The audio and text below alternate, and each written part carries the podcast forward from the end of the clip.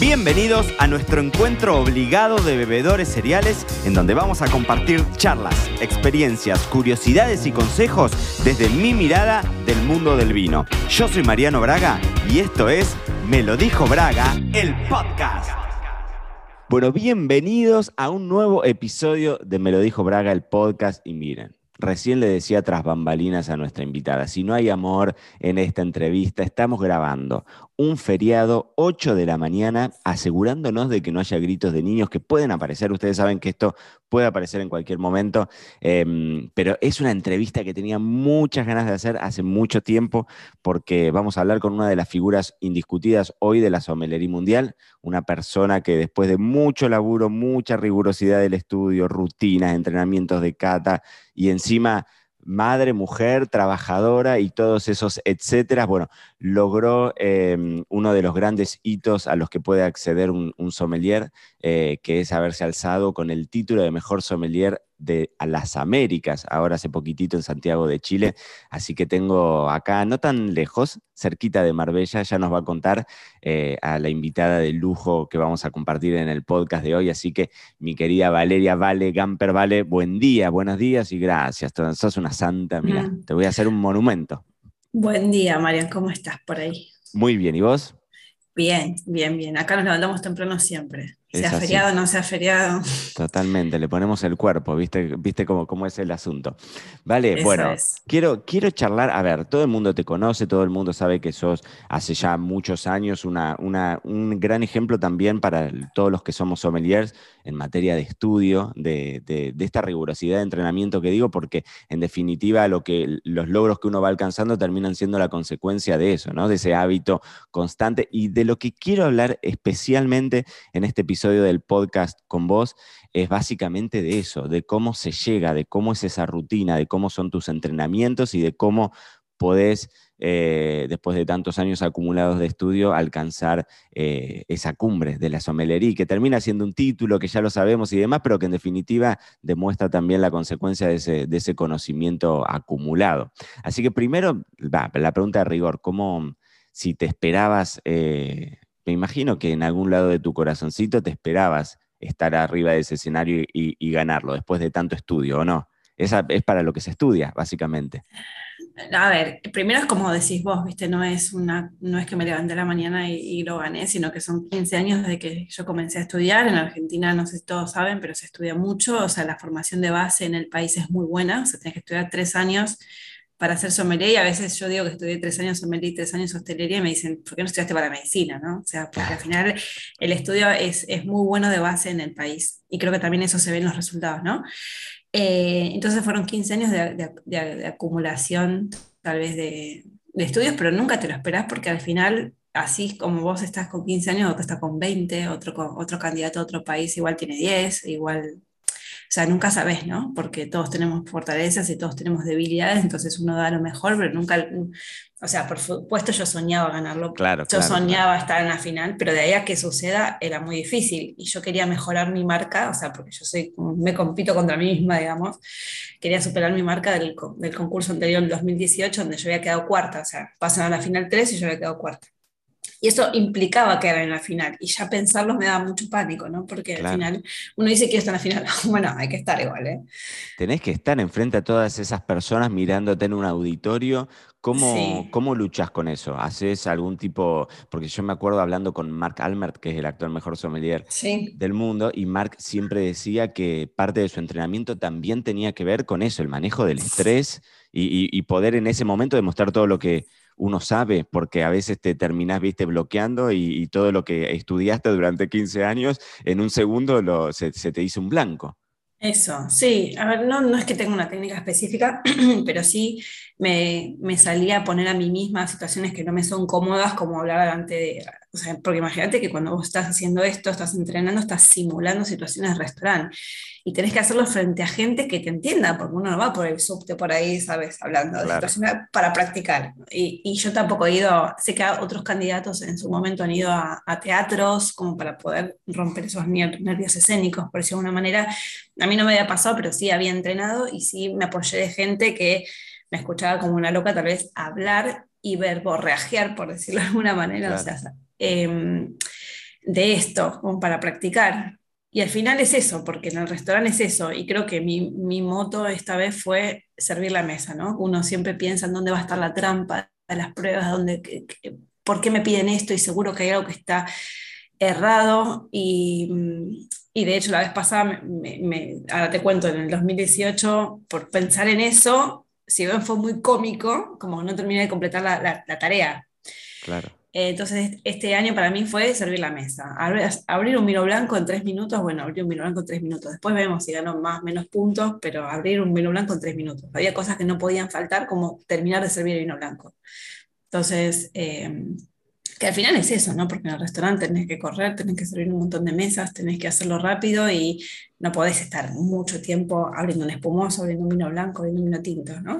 Claro, pero lo que es lindo y que invitamos a todos, a todos los, oyentes, a todos los que nos escuchan en el podcast, que si algún día tienen un ratito y se pueden meter en, en YouTube, hay videos interesantísimos, ¿no? De cómo son las experiencias finales, porque como dice Vale, el trío que gana eh, en estos concursos eh, bueno, en el de las Américas, en los mundiales y demás, en cada uno de los continentales, y, también, bueno, inclusive en el mejor sommelier de la Argentina, que a, vos te ha pasado también, los tres ganadores terminan subiendo al escenario y tienen que mostrar en vivo pruebas contra las que vos te enterás en ese mismo momento.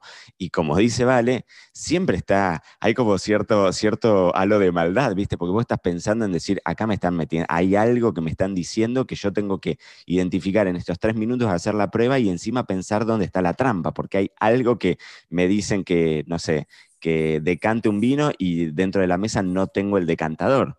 No vamos a hablar de decantador hoy, ¿vale? Te lo juro que no. vamos a hablar de decantador. Pero bueno, escúchame, que a mí sí me, interesa esto, que me cuentes cómo eran tus rutinas de estudio, cómo te, cómo te armabas y cómo también lo engranabas con tu vida de, ser humano, digamos, de madre, de trabajador y demás. ¿Cómo era esa rutina? Eh, bueno, yo siempre me, hago un calendario, agarro, me imprimo las hojas del calendario en blanco y empiezo a llenar eh, los temas que tengo que estudiar cada día, pero bueno, como vos sabés, yo soy mamá, tengo una familia, entonces para mí es importante el balance. Si no hay balance en la vida y si no voy a disfrutar lo que hago, o sea, no hay nada. No tiene sentido hacerlo, ¿no? Sobre todo porque son cinco meses, seis meses que uno le dedica a esto, entonces no tiene sentido dedicarle medio año a algo que no vas a estar feliz haciéndolo. Entonces, por ejemplo, cumpleaños, fines de semana, Navidad, Año Nuevo, obviamente no me ponía nada, o sea, son días para mí y, y después me anotaba todo lo que tenía que estudiar. Y si por casualidad tuve mucho trabajo, por lo que fuere, no pude estudiar, bueno, sigo y no me enrollo con ese tema, porque si no, viste, es una bola de nieve. Eh, Eso es un ejemplo, lo que estás diciendo es un ejemplo de productividad maravilloso y además de hábito. Eso es decir, bueno, no pude estudiar hoy, no importa, el día de mañana sigo. Lo que importa es que el objetivo siempre esté ahí firme. Eso, sí, y también entender que no se puede saber todo. Uno se puede planear estudiar el microclima de los esturiones para, para cómo, no sé, cómo para hacer caviar, por si tengo una idea, pero es que la realidad es que no puedes saber todo. Y después está no sé si los que vieron la final o no de este, de este concurso, después uno, hay un montón de cuestiones teóricas, pero también está la práctica del sommelier en el servicio. Entonces, para mí era muy importante también volver al restaurante y hacer un entrenamiento con, porque también está muy bueno nutrirse de otros colegas, ¿no? De cómo otros viven la profesión y qué te puede aportar y cuál es una visión de ellos. Y está bueno escuchar. Si no sabes escuchar, tampoco sirve. Porque eh, esto no es una ciencia exacta, ¿no? esto no es matemática. Entonces estamos trabajando, somos seres humanos trabajando con humanos, ¿no? sirviendo una mesa y estamos en la industria del disfrute. Entonces está buenísimo escuchar cómo otros encaran esto. Entonces dentro de mi rutina estaba, eh, obviamente, la parte teórica. Dentro de la parte teórica también tenía mis catas. Eh, yo también venía muy entrenada en cata, tengo que decirlo, que no tuve grandes sesiones de cata con destilados y me fue súper bien, por suerte, en, en la final, pero tuve dos, tres sesiones y con eso afiancé todo lo que venía. claro, ¿y por qué decís que estabas bien entrenada? ¿Por el restaurante? ¿Por, ¿Por qué?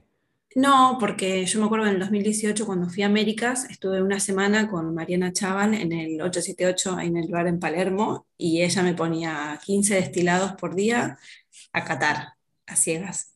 Hasta que en algún momento yo olía, me acuerdo muy patente la cosa del coñac y el armagnac, porque no, me costaba mucho diferenciarlos, ¿no? Porque cuando vos tenés también madera, tenés largas crianzas, tenés un blending, tenés un montón de cosas, que esa base de vino es casi irrelevante, ¿no? Porque estás, digamos, que ese producto sea base de vino. Y me acuerdo que a partir de ahí pude identificar los destilados a través de la materia prima.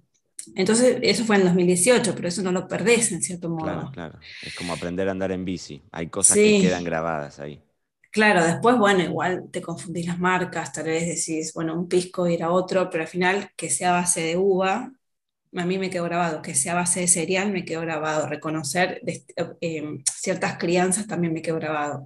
Pero escúchame, es una mm. maravilla lo que estás contando. Yo a mí me ponen un, un, un, un, cognac y yo te digo que es agua destilada. Eh, no, no creo.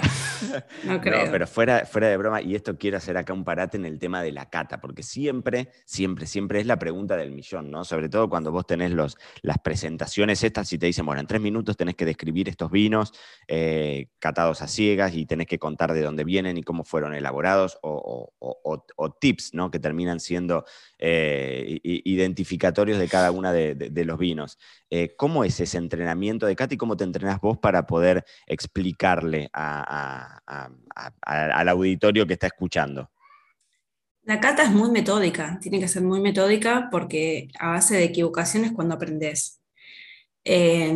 No sé, yo me acuerdo que si yo, esto es un tip que igual a alguien le sirve, igual no le sirve a nadie, ¿no? Pero eh, yo sentía cítrico en un destilado que es a base de uva. Si yo sentía manteca de cacao, es que es destilado de orujo, o sea, véase grapa, orujo, mark y me quedó grabado. Y de hecho, Andy Donadio, que somos muy, muy amigas, ella me decía, si ella dijo que es grapa, es porque es manteca de cacao. no, pero porque fueron como mis construcciones y te vas a reír y ahora se van a reír todos, ¿no? Pero a mí me pasa mucho con el whisky americano, digo en general Tennessee, Bourbon, lo que fuere, porque yo le siento nota a fideos con manteca.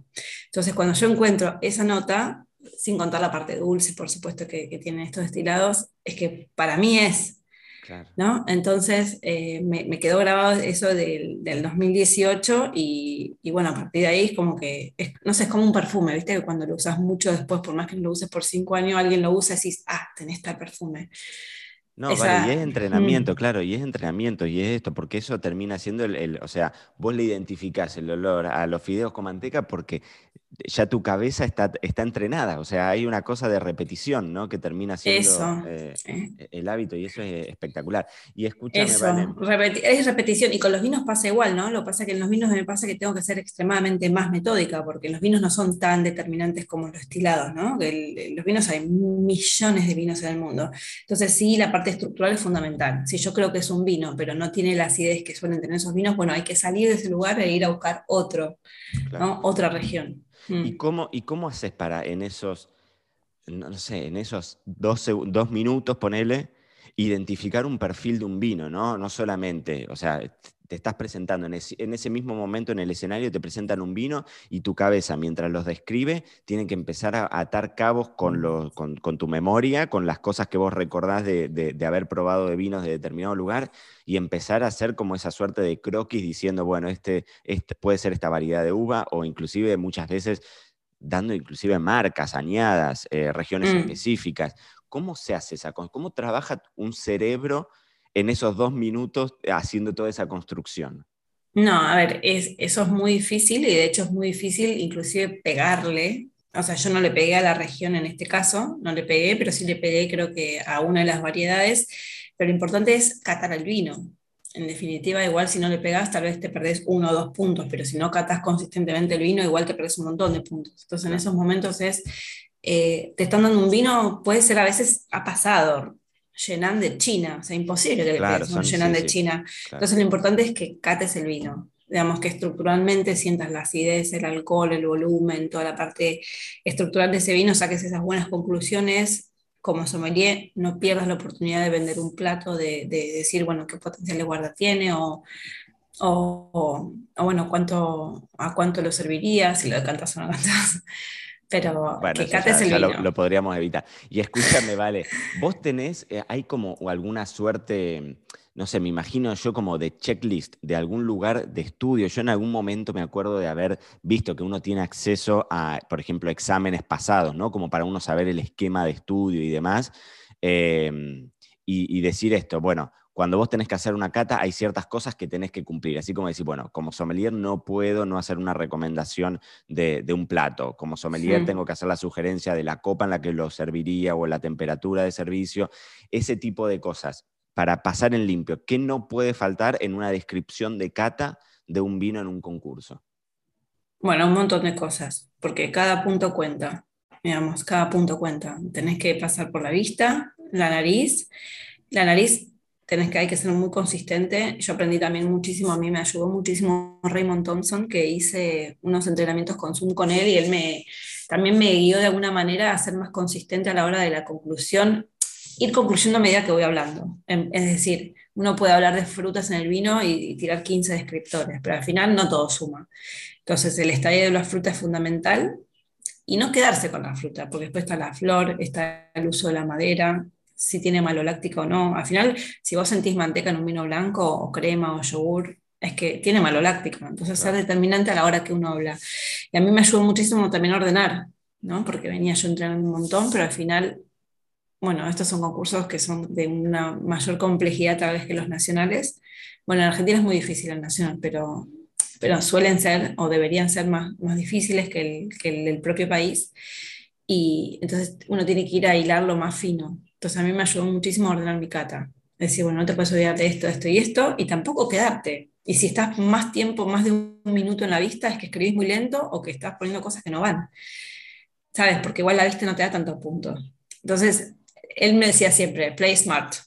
Claro, claro. Uno puede quedarse 800 años en la vista, pero al final te va, te va porque no es mejor ir a la conclusión, que al final uno piensa que la boca tal vez es es súper importante que sí lo es, por supuesto, pero al final el sommelier, la meta del sommelier es tener ese vino y concluir.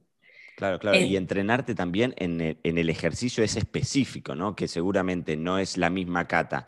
Bueno, seguramente no. Definitivamente no debe ser la misma cata que vos haces cuando, inclusive cuando estás participando como jurado en un concurso y demás, versus la que tenés que hacer en ese momento en donde tenés que, como decís vos, cumplimentar ciertos requisitos que sabes que te van a dar puntos y, tenés que ir al hueso. Sí, pero al final son los mismos requisitos que otros lugares. Yo ahora estoy haciendo el WC, el diploma, y a nivel cata, también por supuesto la parte de servicio eh, que tenemos de sommelier, esto no lo tiene, pero todo lo que es acidez, alcohol, volumen, intensidad de aromas, estadio de la fruta, eso lo tiene. O sea que al final es un poco, eh, viste, llueve sobre mojado, siempre sobre lo mismo. Totalmente. Mm. Vale, última pregunta que te quiero hacer. ¿Cómo impactó o, cuánto, cuánto, peso crees que tuvo el hecho de vivir en España en el acceso a los vinos? ¿no? Porque yo ayer te veía, ayer o antes de ayer en estos días, que te veía que estabas en Burdeos haciendo entrenamientos, ¿no?